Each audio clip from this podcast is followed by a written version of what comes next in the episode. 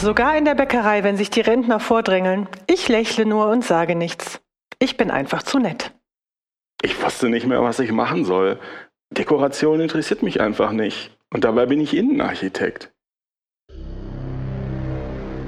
In den Labors des Bundes katholischer Ärzte ist es erstmals gelungen, Weihwasser homöopathisch zu potenzieren.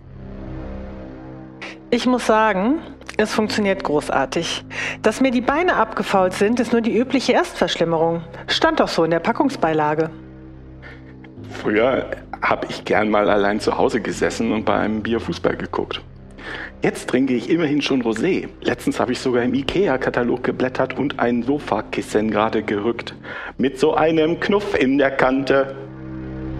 Regelmäßige Anwendung von BKE Remedy C1000 hilft Ihnen bei Problemen mit Aggressionen oder Homosexualität. Wenn sich jetzt jemand vordrängelt, zack, gibt's einen mit der Krücke. Ich weiß, dass ich es schaffen werde. Mein großes Ziel, ein schöner Wohnabo und jeden Abend Prosecco. BKE Remedy C1000 hilft Ihnen bei sexuellen Neigungen, Charakterstörungen und körperlichen Schwächen.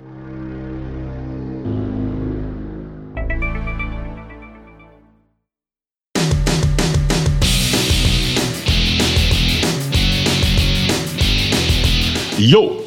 Willkommen zu Man glaubt es nicht. Hier ist wieder der Podcast über Religion und andere Esoterik zu gesellschaftlichen, wissenschaftlichen und politischen Themen aus atheistischer und humanistischer Sicht. Wenn ihr uns helfen mögt, dann erzählt eurem Umfeld von uns oder ja, gebt uns fünf Sterne oder setzt ein Like, wo auch immer ihr uns hört. Besonders freuen wir uns über eine kurze schriftliche Bewertung.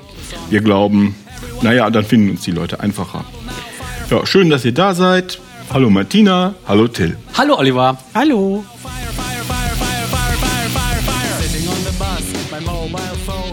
Martina, Till. Ja. Vor einer Weile, da hatten wir ja mal ein Segment gemacht zum Thema, können Atheisten sündigen? Jawohl. Und äh, bei der Vorbereitung habe ich ja dann ja, so wie ich das so mache, rumgegoogelt, um zu gucken, was Religionisten zu der Sache sagen. Ne? Damit ich nicht einfach irgendwas behaupte, sondern deren Stimmen einzufangen. Und dabei bin ich auf einen Artikel gestoßen zu einem verwandten Thema.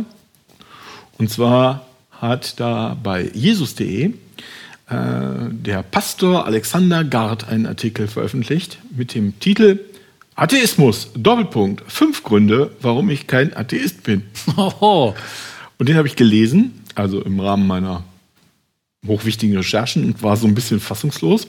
Und da habe ich mir gedacht, äh, den lese ich jetzt mal auszugsweise vor. Und ich lasse das ganze Gelaber weg, aber die fünf Gründe lasse ich halt so drin. Und dann besprechen wir das mal. Oh ja. Okay?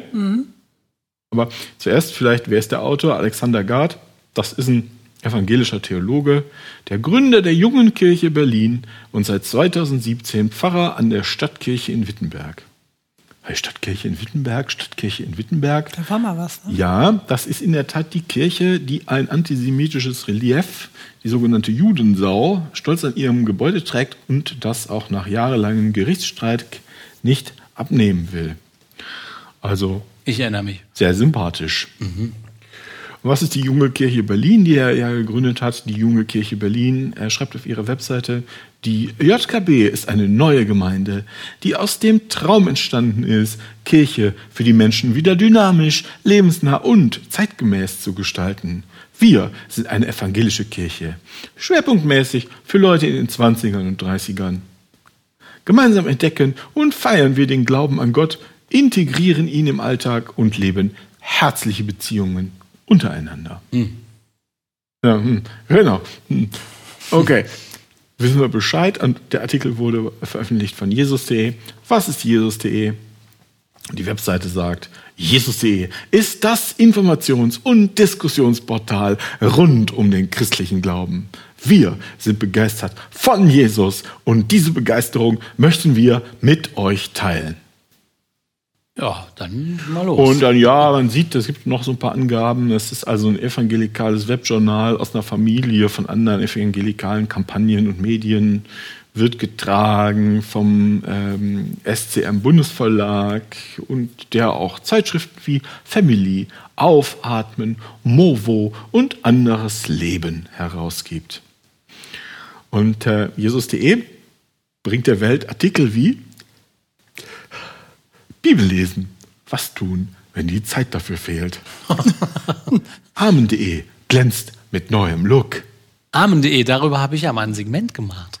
Verheißungsvoll für Kommunalpolitiker beten. Und kein Scherz, Doppelpunkt. Kirchliche Hochzeit im Computerspiel. Und also ich würde jetzt mal, würde jetzt mal sagen, ähm, das Portal äh, strahlt also eine Jugendlichkeit der 90er Jahre aus und wird also irgendwie wie 30 Jahre aus der Zeit gefallen. Ist aber egal, jetzt der Artikel. Fünf Gründe, warum ich kein Atheist bin. Von Alexander Gard.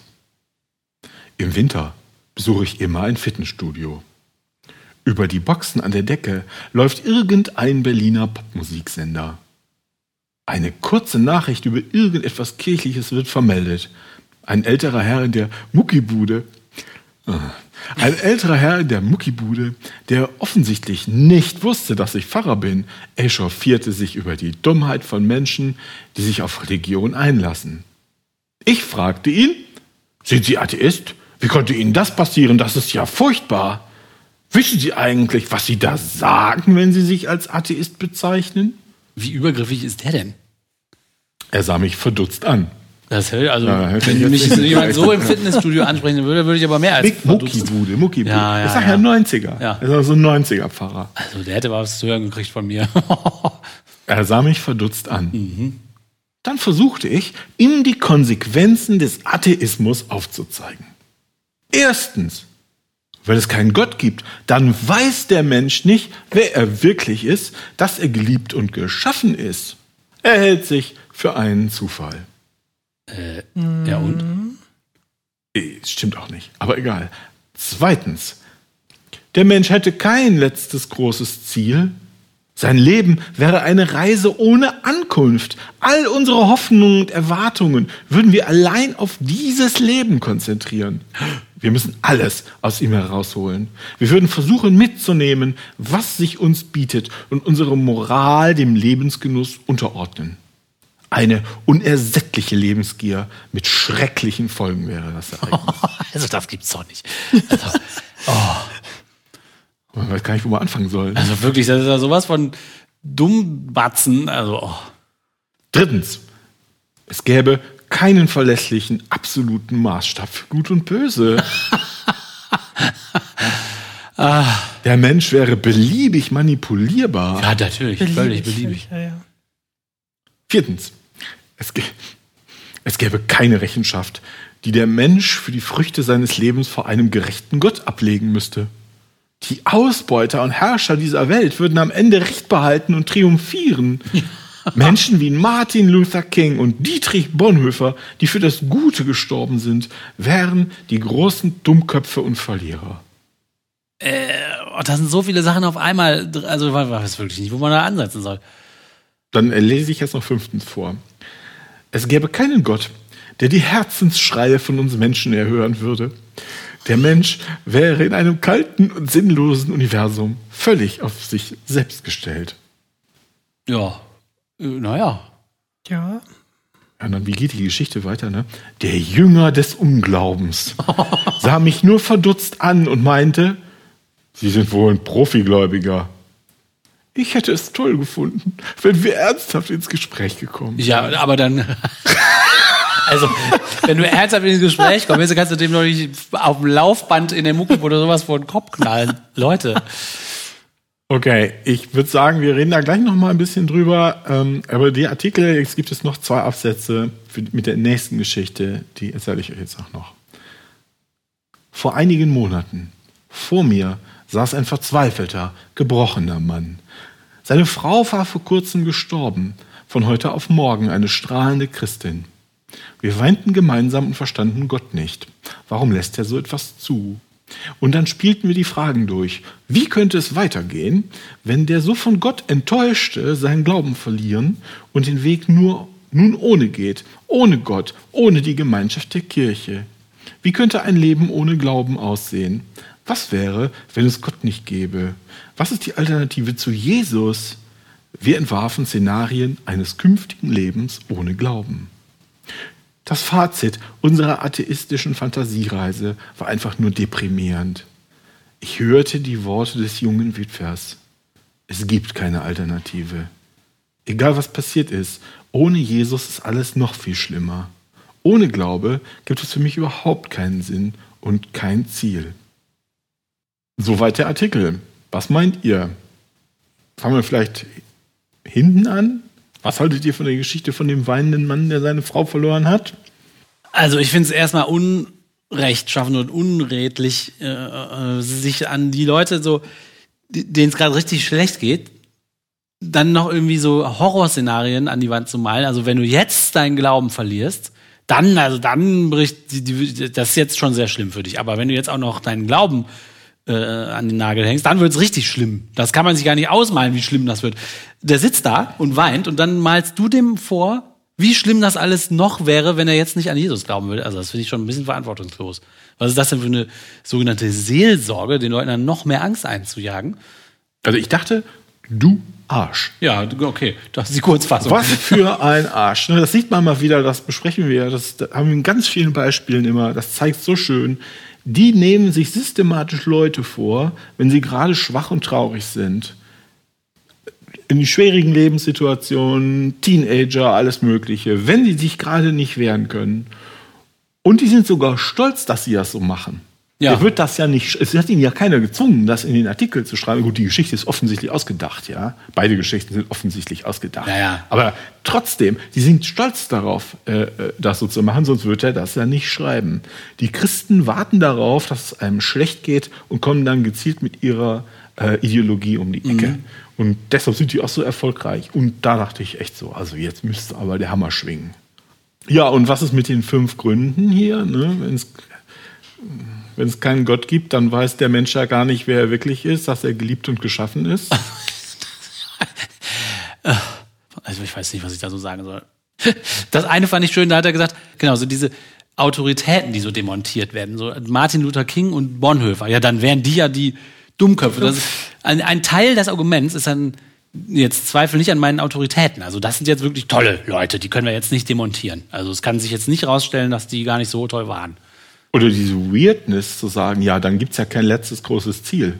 So stimmt. Ja, genau. Da müssten wir die Hoffnung und Erwartung allein auf dieses Leben konzentrieren. Ja. Ja, stimmt. Und wir würden uns vermutlich weniger auspeitschen, wenn wir das täten. Ja, wahrscheinlich wäre es sinnvoll und nicht so schädlich. Das fand ich ganz interessant. Die Argumente, warum er kein Atheist ist, geht nicht in die Richtung, ich bin nicht Atheist, sondern Theist, weil ich davon überzeugt bin, dass es Gott gibt, sondern ich bin nicht Atheist, weil ich dann ja keine Orientierung mehr hätte. Dann wäre mir die Welt viel zu kompliziert. Ja. Also das heißt, er könnte auch sagen, mir ist egal, ob es Gott gibt oder nicht, ich glaube trotzdem an ihn. Ja. So. Ja, und der Rest ist halt irgendwie Angstmacherei. Angstmacherei, ne? genau. Ja, ja. Die Guten Total. sterben umsonst, alle Bösen bleiben unbestraft, das Leben ist hoffnungslos. Das ist aber doch echt oldschool, was der da schreibt. Das ist ja, wenn das jetzt so ein junger Typ, oder weiß ich nicht, auf jeden Fall, wenn seine Kirche für 20- bis 30-Jährige ist. Also. Ist vielleicht nicht so erfolgreich, weiß ich nicht. Wer weiß, was das für 20-Jährige sind. Die ja. müssen ja nicht die hellsten Kerzen auf dem Kuchen sein. Da suchen sich die Schwachen. Ja, ja, ja. Und wie würden wir jetzt damit umgehen, wenn uns in der Muckibude jemand mit den fünf Gründen überzeugen will? Also ich glaube, je nachdem, wie mein Tag gelaufen wäre vorher, würde ich so schnell wie möglich das Weite suchen, bloß nicht mit dem reden, weg da. Oder ich würde mal alles Mögliche an den Kopf pfeffern. Also verbal, rein verbal natürlich. Also für mich ist das auch einer dieser Fälle, äh, wo man die Energie jetzt nicht verschwenden muss bei so viel Schwachsinn. Ich finde das ganz lustig, dass also so, so offensichtlich, ähm, also obwohl die Geschichte, dass das wirklich so passiert ist, ja oft, das war ja offensichtlich nicht, nicht, so, sondern er hat das ausgeschmückt. Zumindest mhm. ausgeschmückt, ja, wenn ja. nicht frei erfolgen, wenn nicht frei erfunden. Und sogar in der ausgeschmückten Geschichte geht der Mann lachend weg. Ja, ja, und nimmt das nicht ernst, nachdem hier dieser Superpfarrer seine fünf Gründe ausgepackt hat. Also dieser Superpfarrer hat auch ein ganz merkwürdiges Selbstverständnis. Am Anfang sagt er ja, mhm. es wird irgendeine religiöse Neuigkeit im Radio gespielt und jemand lacht darüber. Der hat wohl nicht gewusst, äh, wer ich bin. Also als ob man dann, wenn man weiß, dass der Typ ein Pfarrer ist, dann würde man nicht mehr darüber sich, also dann wir auch nicht mehr darüber lachen, was das für ein Quatsch ist. Das ist wieder so ein Autoritätshörigkeitsgedings. Weißt du, der sagt ja, wenn der Typ auf dem Fließband gewusst hätte, dass ich Pfarrer bin, dann hätte er sich ja nicht getraut, das zu kritisieren, was im Radio lief. Das ist doch Quatsch. Ja, ja, man hofft vielleicht, dass Pfarrer vielleicht bessere Antworten auf solche äh, Herausforderungen haben. Ne? Aber hat er auch nicht. Nee. Der hätte ja auch sagen können, ich bin kein Atheist, weil ich davon überzeugt bin, dass Gott super schön ist. Der hätte ja mal die positiven Sachen raus. äh, Der hat ja nur ins Negative argumentiert. Ne? Ich bin kein Atheist, weil und dann alles Negative, anstatt zu sagen, Gott ist die Schönheit oder Gott ist das Leben oder Gott ist die Liebe. Das gäbe es ja auch alles, was auch nicht viel schlauer wäre. Aber wenigstens würde sich das schöner anhören. Ja, oder er kann versuchen, Gott irgendwie in, in der Welt festzumachen und sagen, ja, da, da dadurch, dass die Bäume, was sie immer so sagen, ne? oder äh, geh davon aus, du gehst an einem Strand lang und findest eine Uhr. Oder guck doch mal die Bäume an und den Sonnenuntergang oder sowas. Ja. Deshalb bin ich Oder wie so aus der Schnecke oder aus ja, wahnsinnig schönen äh, Gehäuse. diesen Kram. Ja, aber stattdessen zu sagen, nee, also wenn es Gott nicht gäbe, dann wäre mein Leben ja sinnlos. Das kann ich nicht ertragen. Den Gedanken kann ich nicht ertragen. Deshalb bin ich Pfarrer geworden. Also was, das ist ja auch so. Guck mal, ich bin nackt. Also das ist ja, auch, das ist ja, das ist ja, was soll das Ja, denn? ja. Das ist wirklich die dümmste, das ist wirklich sehr, sehr dumm. Solche Leute sind evangelische Theologen. Das heißt, wenn du, also ich Vielleicht hat er nicht zu vermute Ende dass er studiert. das studiert hat, äh, sonst wird er sich nicht so bezeichnen. Studienabbrecher vielleicht. Aber Wir haben ja nicht so viel Nachwuchs. Da muss man jetzt auch nehmen, was man kriegen kann. Ja, ich weiß Also nicht. ich habe schon bessere Begründungen gehört, warum man an Gott glaubt, als das. Ich, äh, Ne? Also, ja. Ich, wir können uns eine ausdenken, Ja, ja, die besser eben, ist ja. als das. also dem Pfarrer will ich lieber nicht begegnen. Nein. Danke, Jesus.de. Das ist ähnlich intelligent wie Amen.de. Man siehe unsere alte Folge dazu.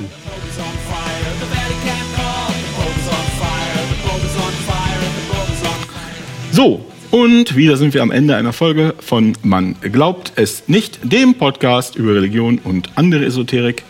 Wie gesagt, wenn ihr mögt, gebt uns fünf Sterne oder setzt ein Like. Vielen Dank. Dankeschön, Martina. Dankeschön, Till. Dankeschön, Oliver. Dankeschön, ihr beiden. Danke. Ja, danke, Martina. Bitte. Danke.